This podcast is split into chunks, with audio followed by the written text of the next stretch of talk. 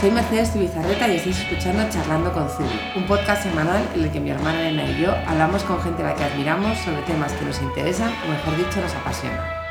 Hoy tenemos uno de esos días especiales de preguntas y respuestas de gente que ya ha estado en nuestro podcast y en este caso tenemos aquí frente a frente a Sally Hambleton. Muchísimas gracias por volverte a poner aquí delante. Gracias, chicas, por llamarme y sacarme de mi, de mi zulillo. Bueno, menudo zulillo, te has venido al zulillo realmente. Ojalá pudiéramos trabajar siempre en tu tienda, es maravillosa. vamos, a, recordar. Me encanta. Vamos a recordar dónde está, que está en Gabriel Lobo. En el número, ¿es, el, ¿es 20? la tienda es el 10 y que es lo que se puede visitar y donde se puede ir a comprar. Y, la, y el estudio es el 11, que es donde doy los talleres y donde organizo las pop-ups y algunos eventos pequeñitos. Pues nada, además tiene dos espacios. A falta de uno, tiene dos espacios preciosos en Gabriel Lobo, está colonizando la calle. es que necesito metros, metros, metros, yo necesito metros. El minimalismo y yo no somos muy amigos. En eso nos diferenciamos mucho de Zubi. Pues ha recibido además muchísimas preguntas vuestras, algunas repetidas, así que hemos hecho aquí una criba un poco para, para organizarlas además por temas y Elena va a liderar este podcast, que es la que las ha organizado y tiene todo... ¿Tienes todo, todo bien ya? Yo creo que tengo todo preparado y, bueno, yo creo que empezamos, ¿no, Sally? ¿Estás lista? Shoot, shoot. shoot. Vamos a empezar un poco por ese, ese cambio radical profesional que dio Sally hace años. La primera pregunta es de a mi tuya, ti yo. ¿Cómo tomaste la decisión de dejar tu carrera y dedicarte a tu pasión? ¿Y con qué edad, si se puede decir? Sí. Yo no tomé ninguna decisión, la, tomaron por mí. a mí me despidieron del banco donde trabajaba. Eh, y en ese momento me sentí eh, la mujer más desgraciada sobre la tierra eh, pero me duró muy poco, la verdad. Eh, es el, siempre digo que es el favor profesional más importante que me han hecho nunca, eh, porque realmente no era lo mío. Yo había estudiado interiorismo. y por una historia larga que creo que está en mi web y se puede leer, acabé trabajando en un broker Estuve 10 años trabajando en dos brokers, uno primero inglés y luego uno francés. Y, y, bueno, cuando, cuando empezaba la crisis, pues los que éramos mediocres, porque yo era abiertamente mediocre, yo no sabía lo que era un tipo de interés cuando empecé, cuando, eh, cuando eh, me ofrecieron pagarme un máster de gestión de, de, fondos de inversión, eh, que acepté porque me parecía que era mi obligación, ¿sabes? que alguien quisiera invertir ese dinero en mí, pero yo lo detestaba, o sea, lo odiaba. el día que llegué a clase dije, Dios mío, yo tengo que estar escuchando esto 12 meses de mi vida, no sé cómo lo voy a hacer. El caso es que lo hice, me subí en ese tren, me, vino muy bien por muchos motivos, pero, pero realmente estuve 10 años de mi vida trabajando en algo que no me gustaba. Entonces, cuando me invitaron a, a que me fuera, eh, pues me, te invitaban a que te fueras, vamos, te despedían. Eh, pues bien indemnizada después de 10 años, imaginaros, y libre de impuestos, que esto Elena tú lo entenderás, la ilusión. Madre mía. La ilusión es como si hubiera, me hubieran pagado el doble de repente. Claro. la bomba. Y entonces es la, yo me encontré en una situación que no me había encontrado nunca en toda mi vida. Yo tenía 30 años y nunca me había encontrado con tiempo y con dinero. O sea, que son dos cosas que, muy difíciles de conseguir eh, a esa edad. Y entonces dije, bueno, ¿ahora qué voy a hacer con mi vida? Entonces, bueno, quizá eso lo respondo en las siguientes preguntas. Pero vamos, yo no tomé la decisión para nada, la tomaron por mí, como muchas cosas que me han pasado a mí en la vida que al final la vida, lo hablábamos hace un momento, te va poniendo, ¿no? Yo nunca, bueno, ya hablaremos de eso, pero no me voy a adelantar. Aquí te preguntan algo parecido a Burgarregui, cómo se toma la decisión de abandonar eh, lo que se está esperando de ti. En algún momento, imagino, pues que aunque te despidieran de ese trabajo, también a lo mejor pensaste, pues encontrar algo de lo mismo, ¿no? Sí, sí. Lo que pasa es que yo sabía. reparo en plan abandonar. Bueno, yo sabía, yo sabía que eso uno no me hacía feliz y mm. dos, no lo hacía bien. O sea, yo soy muy, o sea, yo soy en muy pocas cosas de mi vida soy competitiva. O sea, como dice mi hija, dice, claro, mamá, como no ganas a nada, pues no, no eres competitiva, es verdad. Como no he sido en mi vida deportista, pues es que no tengo, o sea, a mí es que me da igual llegar la última a todos lados, excepto profesionalmente. Y eso me he dado cuenta con el tiempo, porque me, cuando me ponía mi hija mi ejemplo y, mi marido me decía, sí, claro, entonces llega fulanito, se gana tal contrato y no lo ganas tú, porque lo, no, lo tuyo es menos bonito, ¿cómo te pones? digo, yo furiosa, o sea, como una leona. digo, entonces me he dado cuenta que soy competitiva, realmente tenía razón mi hija en lo que soy, creo que buena, ¿no? Que es haciendo lo que, lo que vamos, no, no gestionando mi empresa, que en eso creo que no lo hago bien pero sí en, en eh, o no del todo, o sea, no del bien que a mí me gustaría, porque claro, el problema es que estamos, cuando hablas con una persona que tiene estos estándares, ¿no?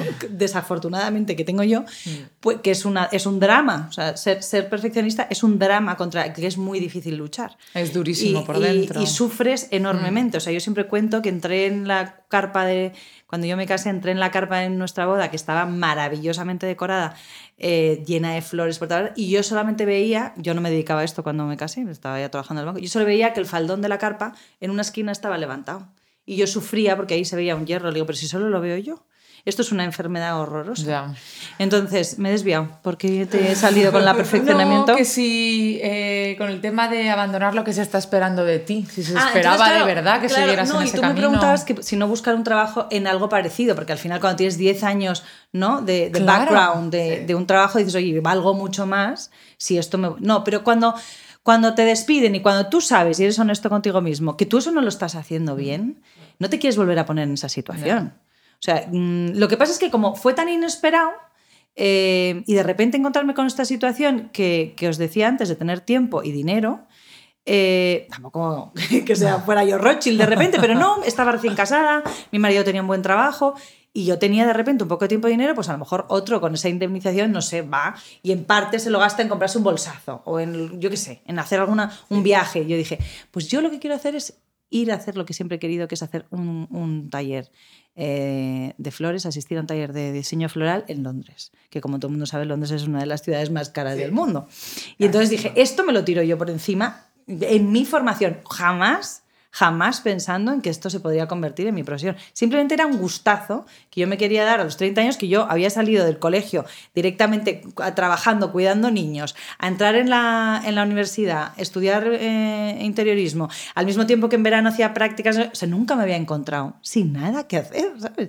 Con tiempo para hacer lo que yo quisiera. Digo, pues ahora, como tenía una tía en Inglaterra que se dedicaba a esto, por eso yo conocía estos talleres, digo, esto es lo que yo voy a hacer. Entonces, bueno, realmente me...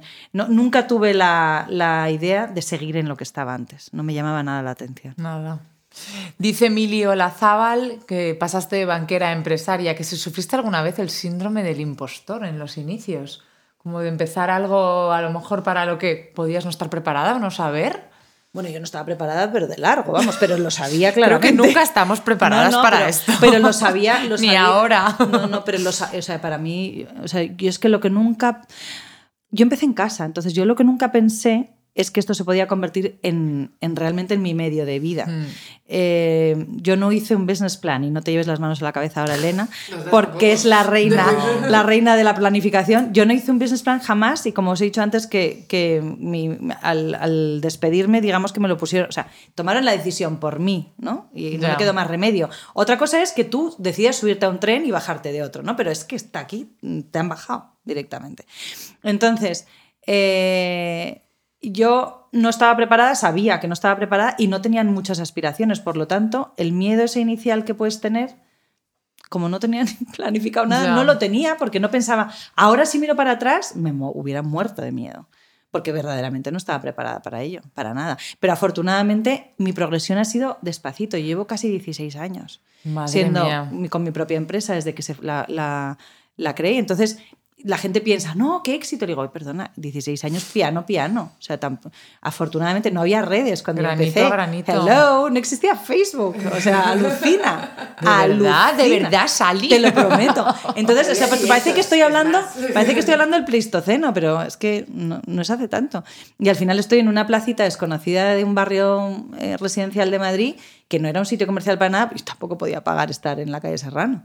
Entonces, bueno, según si me llegas a preguntar a, a la Sally de hace 16 años, yo no tenía capacidad de pagar nada. O sea, nada es ni un local de 100 euros. Porque no tenía una proyección. Digo, ¿yo cuántas flores se venden en España? Yo qué sé. Ya. No tengo ni idea. Es más, no lo sé ahora. ¿Cuántas- o, sea, ¿quién, qué, o sea, ¿qué variables hay para que yo pueda vender flores? Es son muchísimas. Sí, Ya. muchísimas. Muchísimas. O sea, yo sé, por ejemplo, que en el ropa, cuando trabajaba en bolsa y analizábamos, por ejemplo, Cortefiel, que estaba cotizada en bolsa, una de, de las variables más importantes para su éxito o su fracaso de ventas era el clima. Sí. El- la, la temperatura que hacía en marzo. Entonces, claro, las variables para las flores, ¿cuándo nacen bebés? Por ejemplo. Ya. O cuándo se piden más manos para el matrimonio. O cuándo hay más muertos. Sí. O cuando, o sea, es que quiero decir, las variables son muchísimas. Entonces, y ahora mm, mi, o sea, tengo, tengo números de los últimos 15 años. Pero proyectar eso a futuro, que sé que a ti te encanta, Elena, Me encanta. es muy complicado.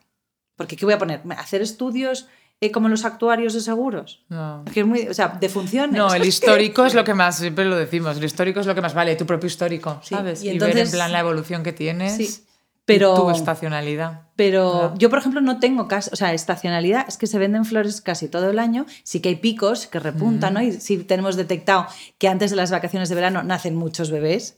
Atención aquí a los médicos, provocados porque se quieren ir de vacaciones. claro, muchísimas, muchísimas cesáreas en julio, flipas. Y muchos bebés, muchos bebés que nacen en julio. Pero bueno, quiero decir que eso es una cosa anecdótica que tampoco Sí. lo tenemos Sí, contabilizado. que, que tampoco te hace el mes de No, julio no. el nacimiento de bebés. No, para nada. Bueno, que me he ido otra vez. Yo me voy mucho, Nada, chicas. no te lo siento. preocupes. Seguimos con el Roses Studio.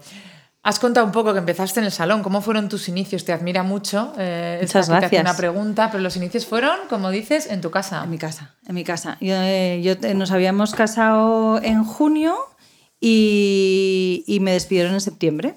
Entonces yo hice el, el taller en Londres en noviembre, yo creo que fue octubre, noviembre, por ahí. Y eh, pues monté un tallercito pequeño en, en un cuarto que teníamos que nos sobraba en casa. Eh, y, y- y a los seis meses aquello se me fue de las manos. Me dijo mi madre, ya el peque- cuarto pequeñito ya se había convertido en todo el pasillo de acceso a la casa, en todo el comedor y a veces incluso, ¿sabes?, en toda la cocina. Entonces ya justo se quedó vacío el local donde seguimos hasta el día de hoy. Eh, y me dijo mi marido, mira, ahí abajo se alquila un local. O te bajas tú, me bajo yo, que creo que está muy de moda el vivir en locales comerciales. otra, otra, otra vez, eh, alguien que me empuja, si os Sí. dais cuenta, y toma la decisión por No. mí. O sea, es decir, eh, según van surgiendo, digo, yo tengo tanto miedo que no me atrevo a saltar al vacío, pero ahora me extraña porque realmente no soy una persona miedosa empresarialmente No, no hablando. tienes nada de pinta. Pero en ese. Claro, yo no sabía. O sea, ahora veo que Dios aprieta pero no ahoga. Y entonces, bueno, pues cuando estamos. eh, lo pasamos muy mal con la subida del IVA que nos hicieron hace unos años. Que pasamos del 8 al 21 sin tiempo de ajuste. Y eso, tú lo sabes, Elena, eso es. O sea, mm, el, ma- el matarnos directamente. Esto- 13%. mucho, mucho de nuestro sector cerró, muchísimo. Entonces, excepto en ese momento, que yo también quería cerrar a toda costa, pero no tenía otra cosa que hacer y no sabía hacer otra cosa, es decir, que yo tenía que vivir de esto y tenía gente que dependía de mí. Eh, no sabía yo cuánto iba a poder, eh, si iba a poder pagar el alquiler. Entonces, bueno, me dieron ese empujoncito. Afortunadamente, la calle Gabriel Lobo pues no, no es una calle con unos alquileres y menos entonces. Ahora ya lo hemos puesto un poquito de moda. ¿eh? Me, voy a, me voy a echar esa flor. es. Me voy, a, me voy a echar esa flor. Pero antes no, ahí no había nada más que nuestros locales tradicionales y negocios tradicionales que espero que no desaparezcan nunca porque es lo que le dan carácter ¿no? a, nu- a nuestro barrio que me chifla. Eh, pero, pero bueno, fue, fueron así los comienzos en casas, con mucho miedo. Sí que me di de alta desde el primer momento porque tuve un cliente grande desde el, desde el principio que fue el banco de mi marido, donde trabajaba mi marido. Había un par de secretarias que me encargaban las flores. Casi me caigo de espaldas cuando ya recibí aquella primera llamada porque yo no estaba preparada. Es como, llamamos a encargar unas flores. Y yo, ¿perdona? ¿Pero a dónde? Dice, no, es que nos ha dicho tu marido que... Y digo, me, yo lo mato, o sea, lo mato, no tengo flores, no, tengo, no sé dónde comprarlas. Bueno, dice, me dediqué esos meses a hacer un estudio de mercado y en diciembre hice la primera boda familiar. Estamos hablando, ¿En octubre, novio. Sí, Guau. pero la, primera boda familiar, muy valientes, que se atrevieron y me dejaron, claro, practicar con guay. ellos. Pero me di cuenta la, la, la dificultad Sí. que había de ahí. montar una boda, ¿no? Con toda la, familia, toda la familia implicada, todos ayudando. Madre mía. Eso, cuando me preguntan los inicios, tienes que, tú no tienes capacidad financiera para pagar a nadie. Cierto. Entonces, al final, al principio lo que tienes que hacer es tirar de madre. Mi padre es bastante inútil, él no le importará que diga esto porque lo tiene reconocido para estas cosas, pero mi marido, que es como MacGyver, eh, mi suegra, mi suegro, ahí ayudó todo el mundo en, las primeras, en los primeros eventos y por supuesto nadie cobró, No, hombre. empezando por mí misma. Sí, se suele empezar así. Son los inicios Sí, que vamos a hacer. Así que no tiene mucho glamour mis inicios, pero supongo que son como los de casi todo el mundo. Yo creo que todas las empresas empiezan así en pequeño. Mm. Nosotros empezamos también en el salón de Mer con ayuda. Me acuerdo que Fer, tu marido, llevaba en plan la logística. Se gestionaba los envíos, madre mía. envíos. Qué de problemas. De maravilla, por cierto. Sí, sí, la verdad que sí. Siguiente pregunta. Ena Os Design, Claudia Enao. ¿Algún error que evitarías eh, si tuvieras que comenzar de nuevo? ¿Algo que no salió bien y que es un aprendizaje para ti? Uf, es de lo que más he aprendido, de todos los errores que, que he cometido y que sigo cometiendo, desafortunadamente, porque me encantaría no cometerlos, pero es verdad que es un gran aprendizaje. Y, y, y bueno, yo creo que los, mis primeros errores fueron no confiar eh, bueno, primero no tener un business plan, o sea, hay que tener un business plan, o sea, no sigáis mi ejemplo. O sea, hay que hacer un poquito un estudio de mercado y eh, intentar hacerlo como podáis. Eh, nosotros recibimos muchas llamadas haciéndose pasar por novias que son otros floristas. Bueno, pues utilizar el método que se os ocurra para hacer, para hacer business plan, pero hacerlo, o sea, ir a visitar. Topos? bueno, claro que tengo topos, por supuesto. De hecho, sin ir más lejos, ayer vinieron dos. ¿Dos ¿En serio? Sí, O sea, ayer te vinieron dos chicos, dos chicos de fuera de Madrid que estuve a punto de decirles, ¿cómo se llama vuestra tienda? Digo, pues si se nota tanto, Se se, nota. nota. muchísimo. Y entonces, y entonces miraban hasta las tarjetas de los envíos que teníamos preparados para los clientes. Digo, perdone, eso es información confidencial, usted no puede mirar eso. Ah, no, es que me interesaba para... Digo, "Bueno, se nota muchísimo. No pasa nada, es mucho mejor ir de frente y de cara. Yo una vez no lo hice de frente y de cara y me pillaron. No sabes Y qué vergüenza. más vergüenza. Una vergüenza horrorosa. Entonces, primero siempre pido permiso para hacer fotos eh, y me identifico. ¿Sabes? Al principio te da como mucha vergüenza porque como que nadie sabe quién eres, ¿no? Pero cuando ya otro profesional te identificas o le cuentas, imagínate, estoy en Ámsterdam y veo una floristería bonita y digo, ¿do you mind if I, ¿sabes? ¿Te importa si, le, si hago unas fotos? Soy florista en España, me encanta. Ah, no, pues todo el mundo generalmente está encantado. No, Además te sientes como el, el al que está haciendo fotos, se siente admirado al Sí. fin y al cabo. Entonces, bueno, yo creo que eso... eh, Fastidia mucho más lo otro, está sí, claro. Sí. Pero bueno, yo creo que mi error principal primero fue no tener un business plan. Y segundo, eh, no os de, o sea, tenéis que rodearos de gente buenísima que sepa hacer lo que vosotros no sabéis, desde mi punto de vista. O sea, yo tendría que haber tenido, yo tuve el primer año de contabilidad, fue una chapuza. Eh, y nosotros, repito, nos dimos de alta el minuto uno. Entonces, eso por supuesto hay que hacerlo, pero tener a alguien que te gestione bien los números, porque nosotros afortunadamente no tuvimos ningún susto, pero podríamos haberlo tenido porque lo hicimos muy mal. Confiamos en una persona amiga de otra, cercana, que bueno, en sus ratos libres, sus ratos libres no nos hacía nunca ni caso. En cambio, la gente que tiene un trabajo de 9 a 5 o de 9 a 7 o lo que sea, eh, que se dedica a esto, te va a dar una buena atención. Claro. Y, no, y generalmente los precios son muy asumibles. Y tú tienes que ir de cara y decir, mira, yo no tengo presupuesto, estoy empezando, ¿cómo podemos llevarme la contabilidad? Enséñame un poco, siempre está bien saber un poco para que luego tú también puedas no fiscalizar a, tus, tu- a los que te dan el servicio, pero sí saber de qué te están hablando. Entonces, un poquito por encima, eh, sí tienes que, que tener algo de conocimiento, pero sobre todo confiar en los profesionales que saben lo que tú no sabes, porque no puedes saberlo todo. Es Entonces, imposible. yo tengo 16 empleados, pero externos, regulares, tengo el doble. Porque es gente que me ayuda en cosas que yo no sé. Entonces, eso da mucho miedo al principio porque vas sumando, pero eso es lo que tienes que meter en el business plan. Tienes que meter el coste del contable, tienes que meter el coste, pues yo qué sé, cosas, por ejemplo, que nosotros no habíamos caído, como los extintores. Tío, que viene un, un- un tipo, con- me dice que le traigo los extintores. Digo, pero extintores, y yo no. hay- No, en este local antes había extintores y tiene que haberlos. Digo, yo qué sé, tiene que haber extintores. No.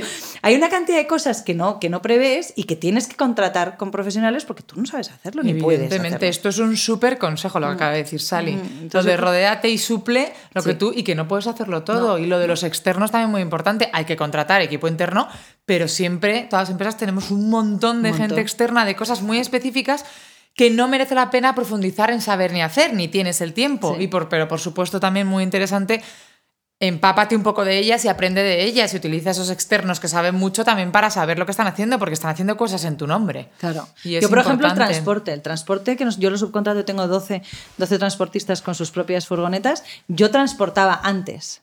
Cerrábamos al mediodía, ahora tenemos horario continuo, pero cuando empezaba tenía que cerrar al mediodía. Otras cosas, yo estaba embarazada y esperaba un bebé. O sea, que es que todo se me complicó muchísimo.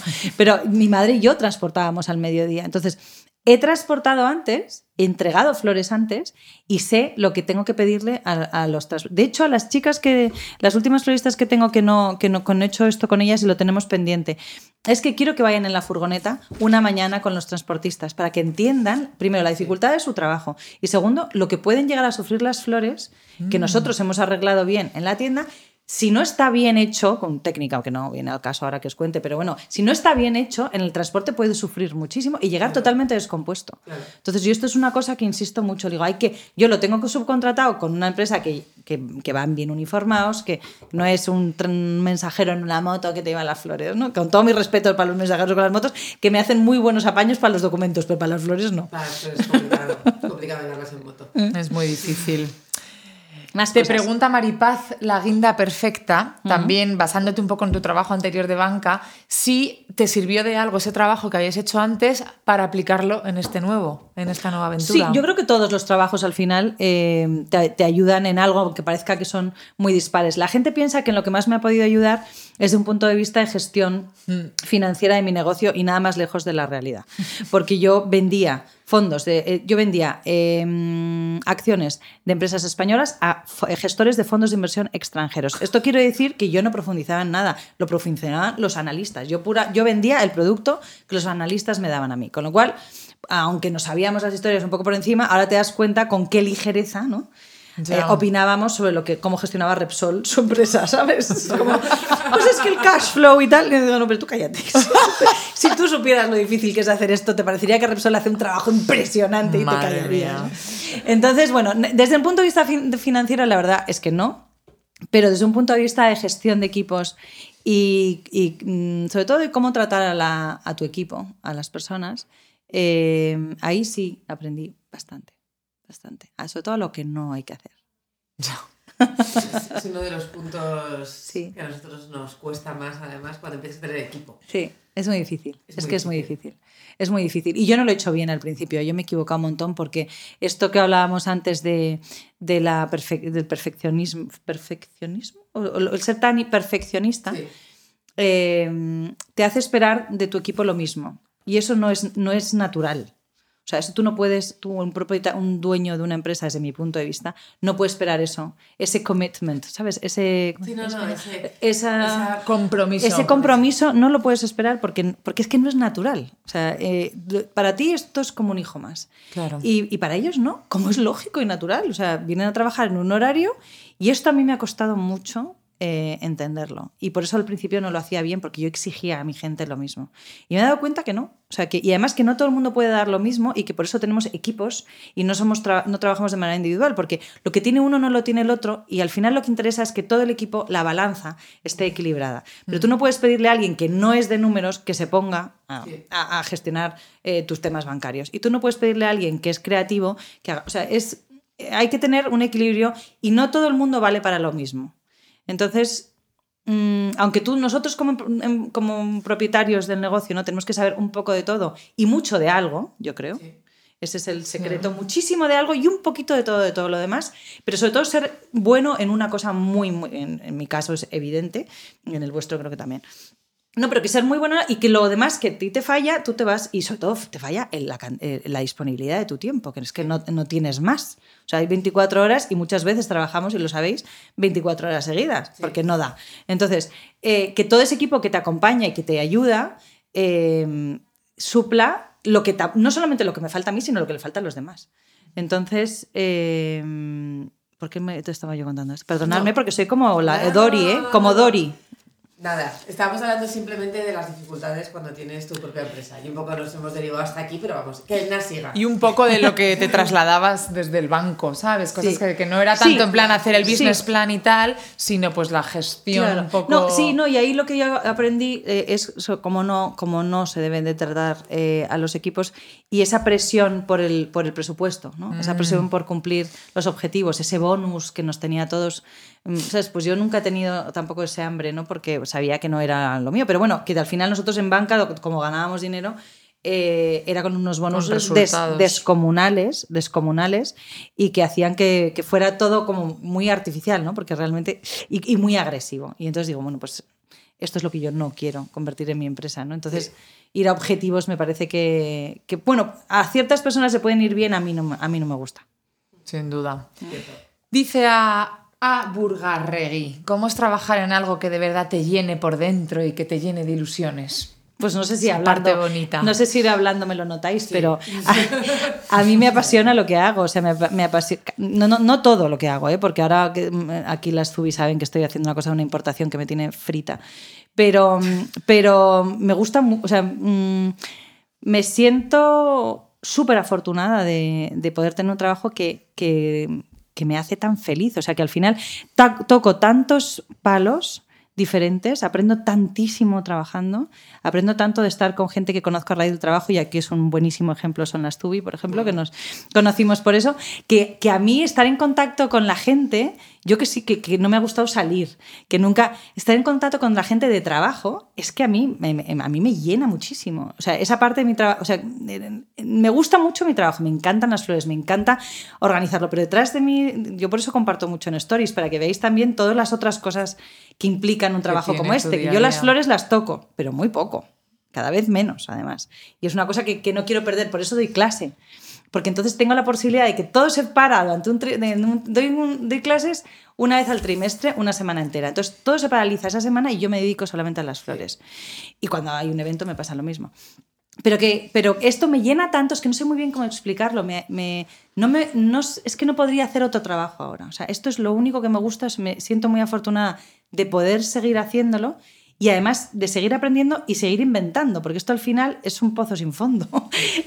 Es infinito. O sea, puedes, ahora vosotros habéis sacado una colección de ropa que, por cierto, enhorabuena, qué bonita es. Muchas gracias. Llena de es. flores. ¿Eh? Siempre, siempre, siempre. Eh, pero ves, y, y the, the sky is the limit, o sea, ¿qué no puedes hacer? ¿no? O sea, es que veo también otro ejemplo de nuestra amiga, algo de Jaime, ¿sabes? Digo, ¿qué- ¿dónde no puedes poner los dibujos de Jaime? Piénsalo, es que lo puedes poner en todas partes. Entonces, eh, no sé, es que me- me- vivir así, o sea, saber que tú, tú- no sabemos cómo vamos a acabar de aquí a los 40 años que, No. o los 30, no, 40 años no quiero seguir trabajando. ¿Cuántos quiero seguir trabajando? 20 a lo mejor. Bien. Que me pueda, que puedan, todas las cosas a las que te pueden llevar, ¿no? O sea, la cantidad de gente que conozco, la cantidad de viajes que tengo este año programados, ¿no? Que voy a ir a, a Colombia, que voy a ir a China a dar clase también, que voy a Inglaterra otra vez a hacer, mm, mm, bueno, mis reportajes, mis cosas estas que hago. Y, y conocer, y ayer, antes de ayer, por ejemplo, vino una florista mexicana a conocerme a la tienda, ya tenemos otro proyecto para hacer una cosa en México. Es que todo esto, alguien que le, o sea, que tenga que relacionado con tu pasión, pues es que es una bendición. Es un regalo. Es una bendición. Y, y de verdad lo hablábamos antes. Nunca pensé en ser mi propia jefa y en tener mi propio negocio. Quizás es lo que menos me interesa de lo que hago. Pero lo que, de lo que estoy rodeada y lo que esto me lleva es lo que me. Nunca lo hubiera soñado. Y, y no sé si vosotros, los que estáis escuchando, podéis alguno tener este sueño, pero tiene, tiene que apasionar lo que hagas. Sí. O sea, no, no tienes que hacerlo. O sea, desde mi punto de vista, no me llevan, no me, no me arrastra nada más que, que me chifla. Y te lleva a muchas cosas. Aquí tenemos a, a nuestra gran amiga Sol Alonso con algo de Jaime, ¡Ay, que te Solete! dice, a ver, tu vena emprendedora no te brota con más fuerza cuando se trata de ayudar a los demás, Hombre. porque tú con tu fuerza ayudas mucho a los demás. Cuéntanos. Es- esto es muy potente, esto es muy potente, esto es muy potente. Esto, mm, a ver, esto lo mamas en casa, ¿no? O sea, que yo creo que ver ayudar a los demás en, en da igual en qué medida, esto yo creo que es una cosa que tenemos que inculcarle a nuestros niños, ¿no? Y si tú lo ves en casa, para ti es algo absolutamente natural. Eh, mi hermana, vamos, somos cuatro hermanas. eh, mi hermana, pues alguno no sabe de lo que estamos hablando, porque creo que en concreto se refiere a esto. Mm. Eh, eh, tengo una hermana que. A tantas. Bueno, a tantas. Bueno, Bueno, pero la la, más verdad que no es la reciente- única. Sí, la más reciente es, es, es lo de Siria, que es quizá lo más llamativo, ¿no? Pero yo creo que todos. Eh, ahora os lo cuento lo de Siria, pero me, di- me distraigo un momento. O sea, yo creo que todos tenemos la capacidad diaria, diaria, de cambiarle la vida a alguien. Diaria. O sea, de la- cambiarle la vida para siempre, no, pero cambiarle el día, a lo mejor. Seamos menos eh, presuntuosos. Ambiciosos, Pero sí. a lo mejor, a- o sea, en- pues, es desde una tontería a como un portero que, por ejemplo, ahora vengo de esquiar. Y los que está, cuando tú cuando pasas con el forfait y te vas a subir al, al remonte, nadie saluda a los que, a los que están ocho horas, ocho horas en el remonte. Y cuando yo le enseño a mi hija, digo, gorda, vamos a llegar ahí, le vas a preguntar, ¿cómo estás? ¿Qué tal va el día? Y dice, ¿en serio, mamá? Le digo, ¿en serio? Porque no nos cuesta nada. Y a este hombre dirá, de las 100.000 personas que se han subido hoy, por lo menos estas dos me han saludado Sí. y me han dicho algo agradable. ¿No? O gracias, darle las gracias cuando te acerca a la silla. Todos tenemos la capacidad, todos tenemos la capacidad, y no tengo la obligación, pero por lo menos la capacidad de hacerlo. Sonreírle a alguien por la calle. Yo parezco una loca, porque como trabajo y vivo, y mis padres también, en el mismo barrio, creo, como, y soy muy despistada, y como veis, tengo muy mala memoria porque ya ni me acuerdo de lo pregunta de lo que iba. Pues em, este, em, la gente por la calle, creo que todo el mundo me conoce. Entonces voy saludando. No, lo decía en broma, sí, esta sí me acuerdo. Eh, es que me enseña Elena la pregunta. Saco la tarjetita. pero pero eh, voy por la calle como una loca sonriendo a todo el mundo, ¿no? Y entonces mucha gente no me conoce y dirá, está pobre, pues qué motivada de la vida, ¿no? Pero no es mucho más agradable cuando te cruzas con alguien que te sonría. Hija, y, no, y, y, alguien que se acerca y dice, ay, pero nos conocemos algo. Pues no, pero me ha parecido no, sonreírte esta mañana. Pues hija, me parece que eso es mucho más agradable. agradable. Y no cuesta nada. Y eso solo lo podemos enseñar si lo has mamado, yo creo. Porque estamos al final tan metidos en nuestro mundo hmm. que tienes que ser un ejemplo para, Entonces, eso lo ha hecho mi madre toda la vida, aunque vaya conduciendo como una loca por Madrid, vaya insultando a los otros coches. ella siempre lo ha hecho, porque yo creo que es una cosa, mm, no sé si, si, ahora me meto en cosas que no debo, pero un poco anglosajona. O sea, el charity es una cosa que las señoras de la generación de mi madre, las British Ladies, que yo hablo bastante de ellas, que es una organización que están en Madrid desde hace, me parece que 50 o 60 años, y la más joven es mi madre y tiene 79 años, hello, ¿eh? tienen amigas de 101, que siguen haciendo charity. Sí. Sigue haciendo charity y recogiendo cosas que no quiere nadie, haciendo su Christmas Bazaar y, y todo este dinero lo dan a, a ONGs. y, y recaudan en cuatro horas, yo siempre lo digo que alucino, en cuatro horas el Christmas pesado de esta Navidad y venden, de verdad, lo que les ha dado la gente. O sea, que muchas cosas son marranadas. Hacen ellas una selección, mi madre dice, no digas esas cosas, porque hacen una selección, mi madre lava la ropa, la cose, la que está rota. Bueno, en fin, se meten en una movida como si no tuvieran nada que hacer. En cuatro horas sacaron 6.000 euros limpios de polvo y paja, de un esfuerzo de todo el año, de un grupo de 40 señoras mayorcísimas. Bueno, 40 no creo que sean tantas, deben ser ya 25, que son mi madre la más joven, 79. Esto, claro, cuando tú has crecido con esto, pues es que te sale solo. O sea, no tienen ningún mérito, la verdad. Lo que pasa es que el utilizar las redes para algo así es exponencial el efecto. O sea, al final el efecto llamada este, eh, mi hermana que no tiene redes y que alucina, y ahora os cuento lo de Siria si queréis, estoy, tengo una hermana enfermera que está recopilando, que quería recaudar dinero para comprar medicamentos para llevar a Siria, porque allí tiene compañeros de profesión eh, que, que, están eh, atados de manos y pies porque no tienen cosas como básicas como es la penicilina. Entonces han tenido, por ejemplo, que parar de operar durante dos semanas porque no tienen con qué. Entonces mucha de esta gente es voluntaria y mi hermana se pone en sus zapatos y tenemos familiarmente, yo creo que mucha empatía, decir, es que si yo llego a estar allí con todo este drama que hay alrededor y no tengo algo tan básico con que no cuesta nada en España, como es la penicilina, yo me muero. Vamos a intentar ayudaros. Digo, venga, Weevil, pues entonces la llamamos Weevil, es Victoria. Le digo, te hago un vídeo, lo cuentas, lo subimos a las redes y recaudamos. Y mi pobre hermana en vídeo que se hizo 20, vive en un pueblito de Guadalajara y se hizo 25 vídeos, os dije, mira, da igual, déjalo. ya lo cuento yo. no, no, le hice, no, no, subí su vídeo, pero yo, le cambiaba como los fondos, ¿sabes? Muévete un poco para allá y tal. y digo, mira, si es que ya es así, déjalo, si es que no importa nada. Y ella vive para par y por los demás. Total, que hizo el vídeo este y dijo, que, y gracias a una organización que os que tengo que presentar y quiero hacer un día una presentación en el estudio para que me hagáis a conocerlos porque son la bomba. Y un día les deberíais de traer aquí. ihelp.org, que es una ONG eh, formada además, resulta que los fundadores, eh, una de ellas es eh, Isabel Belavecchia, que me hizo a mí, o me ayudó a mí con mi traje de novia, bueno, hace mil años, un encanto. y es una ONG que, que, es una plataforma digital que funciona, que te mueres, para que la gente done sin coste, ni para la ONG a la que donan, ni coste para ellos. es totalmente gratuita y, te mandan un certificado de donación oficial, que esto da mucha tranquilidad. Entonces, a través de esta plataforma ONG, mi hermana dijo, bueno, pues, ¿qué ponemos? ¿Un reto de mil euros? Digo, Jabuibol, mil euros. Digo yo que la gente será un poco más generosa y dice, bueno, yo si no dan mil euros me doy con un canto en los dientes. Bueno, total, pusimos 2.500 euros. Y el reto ese me llamaba y me decía, Sally, lo hemos lanzado hace cinco minutos y ya hay 500. Digo, es que la gente es muy buena, hay que ponérselo fácil, hay que explicarlo bien, hay que comunicarlo bien. Y tú lo has hecho muy bien porque lo has hecho de una manera muy honesta y se nota. yo no sé si se nota, pero yo lo noto. La transparencia, ¿no? Y entonces... Y, y entonces se inició una escalada brutal. En la cual Sally no hacía más que subir el objetivo y comunicar las redes y volver a subir a su hermana que cada vez estaba más agobiada la pobre, desencajada, desencajada exactamente, que miraba, bueno, eh, hemos vuelto a subir a, 5000. Bueno, eh, me estáis obligando 10.000. Claro, yo ya, puse un, yo ya puse en mis stories, digo, a ver, mi hermana está preocupada que pensáis que se va a ir a Zara con el dinero. Digo, por favor, no, que nadie piense eso y todo el mundo me escribía por privado, no, pero ¿cómo vamos a pensar eso? Y Ah, yo, y- yo- cara de buena y- persona y- que y yo tienes. se la enseñaba a ella, le digo, relájate, Weevil, que mira que la gente está, que, que se están fiando, tranquila. Bueno, para hacer el cuento corto, 27.000 euros de donaciones con lo, que se van, con lo que se van a comprar solo medicamentos. Y luego en la tienda hicimos punto de recogida de sillas de ruedas, muletas, eh, cabestrillos.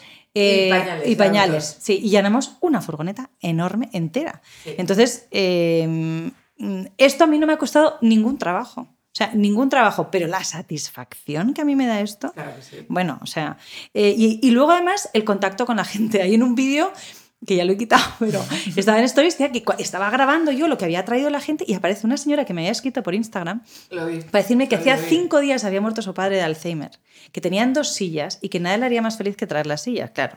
Para que quer- yo, ay, pues qué ilusión, pues por Instagram, fenomenal. Qué ilusión, muchísimas gracias. Pero claro, me pilla grabando los stories y entonces me lo dice con esta. Claro, porque una cosa es que te lo escriban y otra Claro. cosa es que te lo cuenten de viva voz y que venga y te abrace y te diga, es que no sabes mi padre qué. con-". Y yo, y- no, ella no lloraba, lloraba yo, tío. Claro, claro. Qué, ¿Llorabas ver- tú? qué vergüenza. Digo, yo no me puedo Es que es dedicar mucho. Yo no me puedo dedicar mucho a esto porque, porque me pongo a llorar, tía, y no puede Ya. ser que soy una floja de mucho Ya. cuidado. Pero que esas cosas es cinco minutos lo que a ti te lleva y le puede cambiar la vida a, no a una persona, sino a muchas personas. Y esta señora también se quedó encantada de la idea, que resulta además que luego la conocía porque compraba a Luisa Cabanas los faldones y bueno, donde, de- que es hermana de mi abuela, de la abuela de Javier. Bueno, el caso. Una historia un poco larga. Y dice, pero si yo a ti te conozco y salen en stories que me decía yo llorando. Yo, ay, sí, Ay. gracias". Bueno, en fin, un encanto. Y es, pero esta señora dice, tú sabes lo feliz que a mí me hace y lo feliz que me hace pensar que mi padre estaría emocionado con que sus dos sillas se fueran a Siria. Sí. Tía, eso no se paga con dinero. Es que eso no se paga. Es que yo creo que esto es como lo del cor, salir a correr cuando corréis algunas, que es adictivo. Sí. El problema de esto es adictivo. Entonces yo creo, entiendo a la gente, ¿sabes? Que, que se mete mucho en esto. El problema es que yo tengo que comer y mi equipo tiene que comer todos los días. Si no, nos meteríamos de esto de lleno, porque es que es la cosa más gratificante que se te puede ocurrir hacer. Y esto es en gran escala, pero es que esto se puede hacer en pequeñita escala Claro también. sí. Y tiene y, y al Todos. final te tiene que salir solo. Yo creo que es muy importante a los niños, que es lo que yo estoy haciendo con mi hija, meterles esto. Que se den cuenta de la necesidad que tenemos a nuestro alrededor, que no hay que irse tan lejos como Siria. En este caso lo hemos hecho con Siria porque mi hermana me lo ha pedido, pero pues lo antes fue en Cuenca y cuando fue pues lo- donde también es verdad Pan y que Peces, con la que tú Ah, también pan y peces, sí, es verdad. Y con lo que de verdad importa, la fundación Claro, lo que de verdad importa. importa, que me... es otras que debíais entrevistar, me gustan mucho. Pues Mucho. lo que No, de pues- María Franco, lo que de verdad importa, me gusta mucho. Y su proyecto es de que es de, realmente de divulgación, es muy, muy interesante. Y ahí es donde se siembra la semilla para que el- el día de mañana tengamos entre todos, pongamos tener a gente Apuntado. a nuestro alrededor. Yo aquí dándoles pistas todo el rato. Nos encanta esto. Nos podríamos pasar todo el podcast hablando de estas iniciativas. Son increíbles y súper admirables. Nos quedan muchas preguntas por delante. Sí. Vamos a ir, estas son más concretas, la Vale. verdad. Sí. Así que vamos en Vamos plan a rápido. tope Venga, con ellas. rápido. A ver, Cris, la, la vender taller de flores. Flores que nunca utilizas. Tropicales. Tropicales. Esto iba a ser un cuestionario. Sí. No, te- no- o sea, tropicales porque no las he visto crecer nunca y no sé trabajarlas. Y la misma persona te pregunta cuál es tu flor favorita.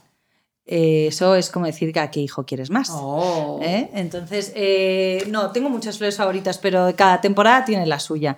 Todo el mundo sabe que las hortensias me chiflan, Mm. pero por- no solamente porque son bonitas, pero, pero porque me dan mucho juego a la hora de hacer decorar eventos y cosas que son un poco más grandes.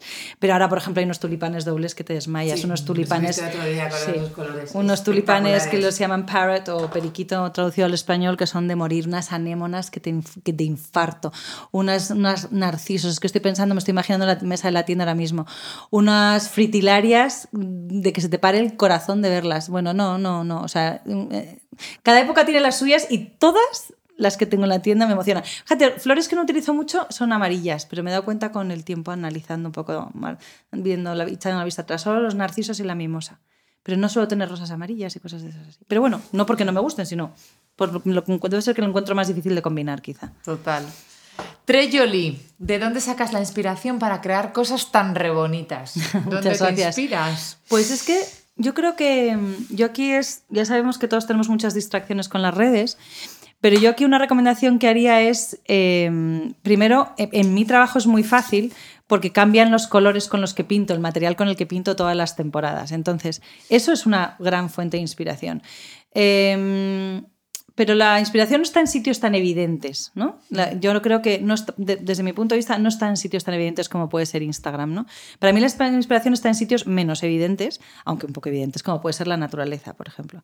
Yo creo que Em, la naturaleza nunca se equivoca.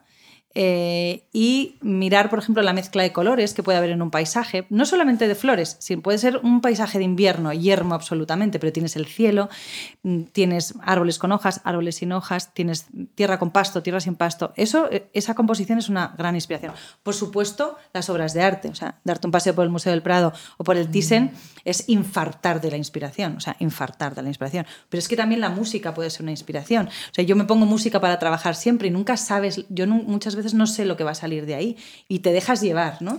Entonces yo lo, que, lo que una recomendación que doy es no hagas lo que yo hago, ve lo que he visto, lo que yo he visto. Esa frase que es muy genial no es mía y nunca sé de quién es, la repito todo el rato en mis talleres, pero es si te sirve de algo todo lo demás que yo comparto en Instagram, como los viajes que hago, los sitios que visito, las cosas que me llaman la atención y que fotografío, eh, todo eso es más importante que el resultado final de lo que yo hago. Entonces, animo a todo el mundo a que no mire tanto eh, lo que hacemos los flores, sí, sino el camino que hemos recorrido para llegar hasta Es el universo, que es mm. donde mm. es la raíz de todo. Yo creo que da mucho más. Mm. Vuelve a preguntarte, Chris Lavender Taller de Flores, ¿de dónde te formaste como florista? Pues soy autodidacta, la verdad. Yo fui a Inglaterra, como ya he dicho, a hacer mi primer taller allí de cuatro días eh, eh, con Kenneth Turner en Londres que hasta el día de hoy es algo que, utilizo porque aprendí muchísimo y, me inspiró un montón y, me gusta una barbaridad. Y luego fui haciendo más talleres cortitos, monográficos, pues como los que imparto yo en Madrid, ¿no? De un día aprender a hacer, un día, unas horas, un, buque en espiral, eh, otro día ramos de novia, corona, o sea, ir haciendo talleres de las cosas en concreto que yo no podía sacar, aprender de ninguna otra manera. También habla, hablo que no había redes sociales. Entonces, a lo mejor ese viaje te lo ahorras ¿no? y puedes encontrar un tutorial o alguna cosa.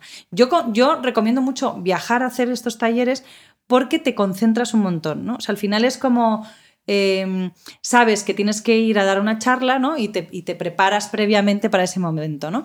Pues esto es igual, sabes que vas a ir a dar un taller y los días, o por ejemplo, vas a empezar un régimen. ¿no? Y entonces los, días previos sabes que yo el lunes esto ya lo corto raíz y bueno, pues esto es lo mismo, te preparas para viajar, eh, dedicas... Hay mucha gente que me dice, ¿cuándo vas a venir a Burgos? ¿O cuándo vas a venir a Bilbao? ¿Cuándo vas a venir a Sevilla? Le digo, venir vosotros a Madrid, que estoy aquí, prepararos eh, y, organizáis todo ese viaje a venir a dar un taller conmigo, por ejemplo, que yo os enseñe algo en concreto y luego os vais al Thyssen, al, al, mm, retiro, mm, salís a las afueras de Madrid, vais a visitar Toledo, o sea, que toda la experiencia te, te ayude a, a formarte, ¿no? Bueno, pues eso es un poco lo que yo he hecho. Y luego ya cuando ya no me quedó más remedio que estar en la tienda perenne, pues acabaron los talleres que yo podía hacer fuera, entonces soy realmente autodidacta. Además, yo recomiendo hacer un taller de, de Sally quieras o no quieras ser florista. O sea, a mí me vino tan bien cuando hice contigo, he hecho contigo el de ramo en espiral. Ah, ¿en serio? Sí, lo hice, bueno, hicimos un pequeño taller de ramo en espiral cuando hicimos el de Flower Potluck.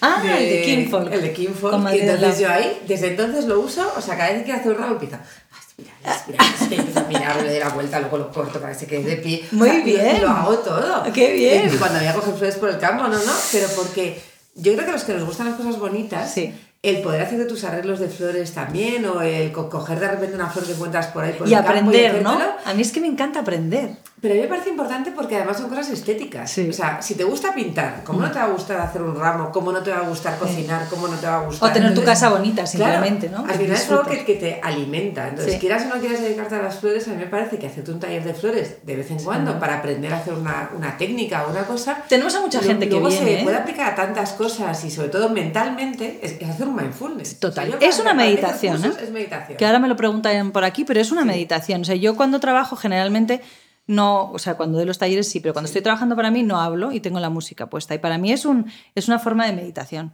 Eh, y para la gente que lo experimenta también, primero me escuchan sentados muy atentamente. Entonces, cuando tienes todos tus sentidos eh, concentrados en una sola cosa y en una cosa además que te está sorprendiendo y que te está gustando, pues al final es un mindfulness más fácil de hacer, porque ya no sé si llegaremos a eso, pero el mindfulness no es nada fácil.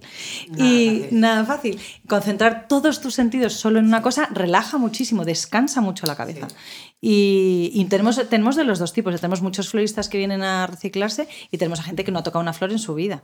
O sea, que están enfocados. Hay algunos que son más profesionales, porque un ramo de novia no todo el mundo quiere aprender a hacerlo. Pero un ramo en espiral sí, o un flores en jarrón, o un montón de cosas. Esos dos, o sea, el flores en jarrón tengo que hacerlo, mm. que me apetece muchísimo porque, no sé, o sea, yo luego aplico todo lo que aprendo a otras cosas, sobre todo que, que nunca está de mal, tocar las cosas y luego el decir. Es un lujazo poder estar entre flores dos horas. a mí solo me das la flor que ya lo preparo yo. Eso. Me parece lo más, llegas a casa, los tiendes todo, les cortas, les. les me estáis animando. Yo la verdad que soy cero manualidades. Aquí las artistas las tengo a mi lado, pero me estáis hasta me están entrando hasta ganas, no te puedo un poco, ¿eh? ¿No ha hecho nunca un taller de flores esta mujer? Ay, madre, fada, eso hay que remediarlo. Además, hay que hacer talleres que no sean cosas que te van a valer a priori.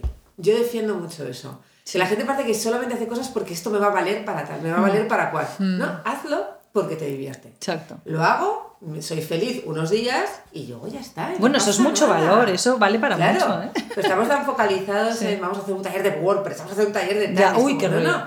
Hasta, hasta de cosas como de pintar una acuarela con, el, con, con, de Jorge. Jorge Bayo, que yo mm. también he hecho uno y que lo hice no porque vaya a pintar ahora flores constantemente en acuarela, no, pero ese día Oye, me fui encantada a mi casa, súper relajada, me había pintado un poco y dije, bueno, pues, pues ya está. No voy a seguir pintando flores, para eso está él. Me parece estupendo comprárselas. Que por cierto, le deberíais entrevistar un día porque eso os va a dar mucho juego. Oye, nos estás lanzando un montón de guantes. Se te puede dar mucho juego. pues podemos juntarle con Abraham y, a ver qué ocurre. bueno, bueno, bueno. hablamos, hablamos de Jorge Bayo, por si no lo habéis oído, que es un acuarelista amigo nuestro, que este te puede dar mucho juego en un y podcast. Y también unos talleres, que eso sí que es mindfulness total, de pintar flores con acuarela, en la cual pintas con dos trazos. Entonces te concentras mucho, de repente mueves la mano y se va. Y lo que sale. Sí. Entonces, claro, tú, tú sales de, de, de, ese taller, que también haces tú, porque haces talleres de muchas más cosas, hasta, de fotografía. Y sales como en plan, oye, o sea, yo, yo, creo que vas a tener que llamar, en vez de taller de flores, taller de paz mental. bueno, eso es una gozada, ¿eh? me encanta pensar que podamos dar paz mental, la verdad. Hablando de paz mental, que lo hablabas antes, pregunta María Lorenzo que si, como hablas también mucho de meditación y demás, si sigues algún canal de podcast de meditación que te pues, especialmente. Pues eh, luego sí nos doy los links. Eh, sí, sigo, sigo algunos. Lo que pasa es que mm, a veces me, soy un poco pesada, ¿no os pasa a vosotras? Con el tono de la voz de la gente. A veces me ponen un poquito nerviosa. Entonces, eh, os compartiremos algunos. Te, doy, sí, te doy los, las, las eh, direcciones. Y, tienes tus paseos de por la mañana sí. largos. sí. a las 6 de la mañana. Sí, eso, eso no sé si es meditación o mindfulness o lo llamamos lo mismo, pero ah, la verdad es que era un bajón porque, porque desde Navidad hasta hace poco he estado tosiendo dos meses, que es como no llueve en Madrid, pues mm, los demás tosemos. y, y, lo, lo, he tenido, lo he parado porque, porque realmente es que no podía hacerlo. Pero lo que, lo que hago ahí sí que me pongo podcast, pero más inspiracionales, ¿no? Casi todos eh, americanos, que si queréis también os doy, os doy. Y tengo un problema con las voces. Si no me gusta la voz, ¡buf! lo quito enseguida. Entonces, no sé si estas voces nuestras os están resultando agradables. A mí me pasa con los podcasts. Hay gente de voces que, que me cuesta escuchar. Sí, y no puedo. Sí. Entonces me encantaría también feedback de eso, decir si tenemos buenas voces radiofónicas o no. Ah, pues sí, totalmente. Sería muy interesante. A mí nunca me ha gustado escucharme grabada, pero yo creo que a todos nos pasa con nosotros mismos. También lo vemos raro, ¿no? ¿Eh? A ver, tenemos aquí a Maripaz, la guinda perfecta. ¿Cuál es tu método de organización? Y lo junto también con Milio Lazábal, que dice, ¿cómo organizas tu tiempo para llegar a todo, empresa, familia, obras de caridad? Bueno, es, eso es un poco difícil. Eso es un poco difícil porque, mm, bueno, porque las cosas requieren su tiempo. Es, la realidad. Lo que pasa es que, bueno, ¿cómo me organizo? Pues me organizo teniendo mucha gente que me ayuda, la verdad. Yo, mmm, cuando fuimos a Cuenca a la misa de acción de gracias, y esto lo he subido muchas veces esta foto, yo siempre digo una cosa que solo no se puede. Y en esa misa de Cuenca había una, una frase en la, en, la en la, pared escrita como con de niños de, sí. de colegio, muy, con, con, muy, con, colorines, muy parroquia, sí, muy parroquia, pero es que es verdad, dice, juntos construimos. Juntos, yo, o sea, solos no se puede hacer nada en la vida. Y yo no podría, para empezar, siempre trabajar. Entonces, tengo un equipo grande, somos 16 personas. Entonces, lo que antes pasó, porque yo hacía las fotos, mal, muy mal, por cierto, yo hacía el diseño gráfico, yo hacía no sé qué, pues todo eso lo he tenido que ir externalizando para llegar a las cosas donde realmente eh, creo que aporto más valor. Eh, yo en muchas cosas soy un lastre. Siempre digo que yo soy un tapón para mi empresa porque si no tengo que pasar por mí, pues apague vámonos porque yo tengo las horas que tengo en el día. Y luego, de vez en cuando, le tengo que pegar. Intento no trabajar más de 10, 12 horas al día, pero trabajo todos los días 10, 12 horas. Eso no me lo quita nadie. Pero a veces pego una reón y son 20 y estoy hasta las 4 de la mañana porque no suena el teléfono y porque tengo cosas que hacer. Es maravilloso esas horas, que no, que no recibes mails nuevos. Y por eso lo hago muy temprano, por, la, por eso me levanto muy temprano. Yo me levanto siempre a las 6 de la mañana. Y pase lo que pase, bueno, el fin de semana a lo mejor es un poco menos, pero bueno, tengo, abro el ojo. Puede ser que luego me vuelva a meter en la cama, pero yo abro el ojo a las 6 de la mañana. Y ese rato de 6 a 9 que no suena el teléfono, a no ser que estés importando algo como yo ahora mismo, que suena toda la noche. bueno, eso es otro detalle porque es de un país muy lejano. Eh, lo normal es que no suene el teléfono de 6 a 9 de la mañana, ¿no? que la gente todavía guarde esas horas de protocolo de no llamar antes de las 9. Entonces, a mí esas horas son las más productivas del día con, con mucha diferencia. Entonces, lo hago, la respuesta a la pregunta es que lo hago sacrificando, siempre se, siempre se sacrifica algo. A mí cuando la gente dice, es que no estoy dispuesta a sacrificar, digo, pues que la vida es, renuncia. O sea, la vida está hecha de renuncias. Entonces, a todo no puedes llegar. Son elecciones. Sí, a mm. todo no puedes llegar y sobre todo no hay que fustigarse. O sea, si tú no has llegado a la función de colegio de tu hijo, pues hija, si lo vas a hacer todos los años, pues está fatal, pero solo nos puede hablar mucho de esto. Pues hija, no llegas a la función de colegio. O sea, tu hijo lo va a entender. Y nos lo contó en el podcast. tu hijo, no llegaba. Claro, tu hijo lo va a entender. O sea, tu prioridad es poder ponerle un plato de comida en la mesa. Yo siempre, además, yo siempre he pensado que con los padres y los hijos y tal, y lo de la falta de tiempo, o sea, lo más importante para tus hijos es que tú estés feliz, porque si tú estás feliz podrás trasladar esa felicidad a tus hijos. Sí, Entonces, sin duda. al final también esa realización y ese tal y esas elecciones, pero que tú estés feliz al fin y al cabo, para que por lo menos el tiempo que tengas con ellos sea la mayor felicidad, sea mucho poco regular. Yo una cosa práctica que he hecho, por si a alguien le sirve, pero claro, no todo el mundo puede hacerlo, es que yo vivo a 5 metros mm. de mi tienda, de mi estudio y de mi, almacén. Yo creo que estás a punto de hacer un hoyo, o sea, un túnel, y comunicarlos. Un túnel porque realmente estás a 5 metros desde la punta de tu casa. No, no, demos más pistas, no, demos más pistas. Pero realmente podrías.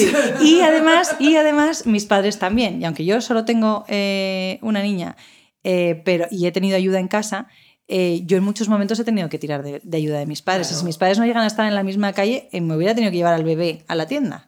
Entonces, que eso que falta una tribu para educar a un hijo o para criar a un hijo es absolutamente cierto. Entonces, el ponértelo fácil, ya que si queréis ser empresarios, vivir lo más cerca posible, por ejemplo, de vuestro trabajo. Eso ayuda muchísimo. muchísimo. ¿Mm? Yo lo aplico también, los que me conocéis lo sabéis. Estoy muy cerca de aquí. pereza Te vuelves más vago, yo creo, te mueves menos del barrio, ¿verdad? bueno, yo soy pueblerina total, porque nuestro barrio lo llamamos el pueblín, a mucha honra, y yo salgo muy poco. a mí me vais ido aquí a la zona VIP. Ya, ya, ya. pero hemos subido para arriba. Nos pregunta Monealea, es personal, pero supongo que todo lo es. ¿Por qué no tuviste más hijos? Ojalá más como ella, como tu hija. Ah, bueno, bueno, esto yo creo que es algo personal que no, que no. Hay mucha gente que se piensa que porque tú compartes cosas en las redes, mm, eso es toda tu vida. Y me encantaría eh, deciros, vamos, voy a deciros, que lo que yo comparto en las redes es un 1% de mi vida, aproximadamente. ¿Eh? Imaginaros todo lo que hay detrás. Pero vamos, y bueno, a lo mejor es un 5, pero vamos, es muy poco de mi vida. Entonces, eh, y aunque de vez en cuando veáis que mi hija sale en redes, no hay ciertas cosas por las que creo que no aportan nada a la hora de, conocer mi trabajo o de conocerme a mí y que sí que quiero que mm, se mantengan en, la intimidad de, mi familia. O sea que yo creo que aquí en las redes, no, o sea, no me importa que lo pregunten y espero que no me importe esta respuesta porque, porque creo que los motivos son solo los míos y no le interesan a nadie más. Absolutamente. ¿Eh? Entonces, bueno, pues eso, eso es, es, curioso porque la gente, claro, no sabe cuánto compartes de tu vida. y entonces de repente piensan que tú no has subido unos días algo y que te ha ocurrido algo pues no, simplemente es que a lo mejor Eso pasa mucho, no he tenido tiempo. Eso cuando dicen que gestiono, cómo lo gestiono, también. Pero tú me dijiste un día una cosa que se me quedó muy grabada y es que vosotros le dais la, tanta la importancia a las redes como a las finanzas de la empresa. Y eso eh, a mí me, me alerta cuando no subo algo. Ayer, por ejemplo, que no subí por la mañana, digo, esto me regañarían las Zubi. Pero es que mis, mis redes son, lo que sí son mis redes es 100% yo. Entonces, o sea, todo lo que hay ahí es 100% verídico, no es el 100% de mi vida, es eso, un 5%, bueno, debe ser más de un 1%, como he dicho antes, yo como veis soy un poco exagerada. Cuando consigues hacer stories de una hora, te aseguro que ya te tenemos por lo menos un, un 7% de tu vida. Sí, es un poco más de mi vida porque es verdad que mi trabajo absorbe mucho de mi vida, pero mi vida tiene otros muchísimos componentes, afortunadamente, que no, que no salen en redes porque... Eh, aparte que los otros protagonistas de mi vida no quieren salir, entonces eh, eso también hay que respetarlo. ¿no? Estás contestando ya, Marta Pizarro, que te preguntaba, ¿cuántas horas dedicas a redes, a atender al público, gestionar el negocio? ¿Cuál es el porcentaje? Buf, eh, yo no atiendo al público en la tienda, por ejemplo. ¿no? Eso es una cosa que yo me he quitado de encima porque porque no das para todo. ¿no? Y, tengo un equipo perfectamente formado que lleva muchos años trabajando conmigo que lo hace divinamente. Mm, yo atiendo generalmente eh, a las empresas eh, cuando ya está contratado, por ejemplo, nuestros servicios y necesitan conocerme y que hablemos. Pero yo tengo ya un equipo que, que, me filtra todo eso. Eh, y las redes he intentado que me ayuden y, y, no ha funcionado. Entonces, las redes... las redes es, la parte más difícil. ¿Sabes lo que pasa? Que el problema es que, que, yo hablo en primera persona todo el rato. Entonces, eh, tú no, o sea, cuando alguien ha intentado, y hablamos, además, cada uno tenemos una forma particular de hablar, ¿no? Entonces, cuando alguien ha intentado suplantar mi identidad, por ejemplo, ¿no? Que tuvo, tuve unos en concreto que, morning, ¿sabes? Empezaba a hablar y digo, pero sí, pero todo el mundo sabe que no sois yo porque estáis escribiendo de otra manera, no. O sea, yo no sabía cómo explicar. Esto supongo que es, madurez eh, empresarial. Esto acabaremos enseñando cómo hacerlo. Pero hoy por hoy, la forma en que yo hablo, la forma que yo escribo, las cosas que yo cuento, que salto de una cosa a la otra, pues no tienen un hilo conductor muy claro y es muy difícil explicarle a alguien, como me dijo una vez un pobre que lo intentaba, dice, es que yo hasta el día de hoy no tengo superpoderes para leer tu mente. Y claro, tenía razón. Yo le estaba achacando ciertas cosas que yo no había compartido con él, porque si yo me pongo a compartir todo lo que pasa por mi cabeza, no tendríamos día y se acabaría. Entonces es mucho, tardo mucho menos en hacerlo yo que en corregir a otro. Entonces, y luego además también es la única forma que yo tengo de tener un pulso con vosotros, o sea, un pulso con el mercado, con lo que os gusta y lo que os interesa. Gracias a muchísimos de vuestros comentarios, a muchísimos de vuestros emails, yo dirijo mi empresa hacia un lugar o hacia otro. O sea, creo que no sois conscientes los que nos seguís y los que nos escribís y os tomáis la molestia de darnos ideas y muchas veces ni siquiera en forma de ideas, simplemente en comentario, nunca pensáis que podemos ir por ahí, pero a mí me ayuda mucho hacia dónde quiero que mi empresa vaya. Y no quiero adelantar acontecimientos, pero todo lo que hice en el patio de mi, de mi casa este verano me ha dado una idea para algo que voy a presentar en primavera. Y ahí lo dejo. El patio de mi casa es ah. Entonces, no, porque es, increíble lo que os interesa. Bueno, eh, ¿cómo todo... fue el, el, hacer baldosas verdes? Sí, pero ¿tú no has visto en Casa de Cor que han hecho una... La terraza arriba está todavía en baldosas verdes? No. No sé quién la ha hecho, no sé quién es proyecto, pero me lo mandó una seguidora porque yo no he ido a Casa de Cor y me mandaron una foto. Sí. las jardineras de, la, de Casa de Cor arriba son de tus baldosas verdes. Y anda, mira. ¿Cómo fue el verano? Ese, ese, Madre mía. con emoción cuando se, se, iba a terminar el la grifo. es que los azulejos lo merecen, no es por nada, ¿eh? porque estuve a punto de poner otros porque no encontraba estos. Y son preciosos. Y, son y los apliques que hay que pintar. O sea, que además Sally no hace las cosas a medias. bueno, a medias, tengo el patio a medias. el patio a medias, pero lo que se ha terminado está terminado. Entonces es como el aplique este viene este color, pero lo voy a pintar de otro. Yo cuando me explicabas en tu patio, y esto lo voy a hacer así, y esto hay que cambiarlo, y así hacerlo así que yo esto es como me decía la, la, madrina Angélica, que es una amiga mía mexicana, me dice, cuando cada vez que compro ropa, pues, pues le cambio los botones o le pongo no sé cuánto. Me dice, ¿pero esto lo haces de verdad o lo dices? Digo, no, te juro que lo hago, porque es que si no, no me lo voy a poner. En serio, o sea, esto lo cortas, lo otro no sé qué. O sea, me miraba como diciendo, esto es cuando estábamos en el colegio en Inglaterra. Digo, sí, sí, a todo lo tuneo, porque no, no todo me gusta como esta. Hay muchas cosas que sí, pero otras no. O que no me valen, o que no encuentro. Bueno, en fin. Ya os contaré más. Y mi patio volverá, que me, me escribís todas las semanas, ni se sabe cuánto tiempo, cuántas veces, pero ya está, ya estoy con la selección de la planta. Con la plantación ya? No, no, no, eso lo radiaré todo, tranquilas. tranquilas. Eso os enteraréis, os, enteraréis. Por primavera, ¿no? No, no, eso. Voy, tarde, ¿eh? Todas, las plantas que ponga la, la Voy tarde, voy tarde. ¿eh? Quiero un... Está todo brotado ya, pero bueno, da igual. No, es que con estos calores. Sí, sí, no, pero el frío le viene bien para plantar volverá a brotar otra vez después. Sí, Hay muchos brotes que se van a congelar con estos fríos que vienen ahora, pero bueno, no los míos, que todavía no planta. Bueno, entonces, Pues Bueno, nada, pues- o sea, hemos leído prácticamente todas. las Terminamos, preguntas, o por lo menos sí. Ha contestado a todos los topics que, que- que teníamos encima de la mesa. Eh, mil gracias. Gracias O sea, a No vosotras. sé cómo agradecértelo. siempre Gracias a vosotras, que te chicas. llamamos y vienes corriendo. Siempre, eh, nos, nos encanta. Mil, Muchas mil gracias. por venir. Y gracias a vosotros por escuchar este nuevo capítulo de Charlando con Zubi. Si os ha gustado, os animamos a compartirlo en redes sociales. Podéis encontrar todas nuestras charlas en nuestro canal de iTunes Charlando con Zubi y en nuestro blog. Nos despedimos hasta la semana que viene con un fuerte abrazo. Gracias.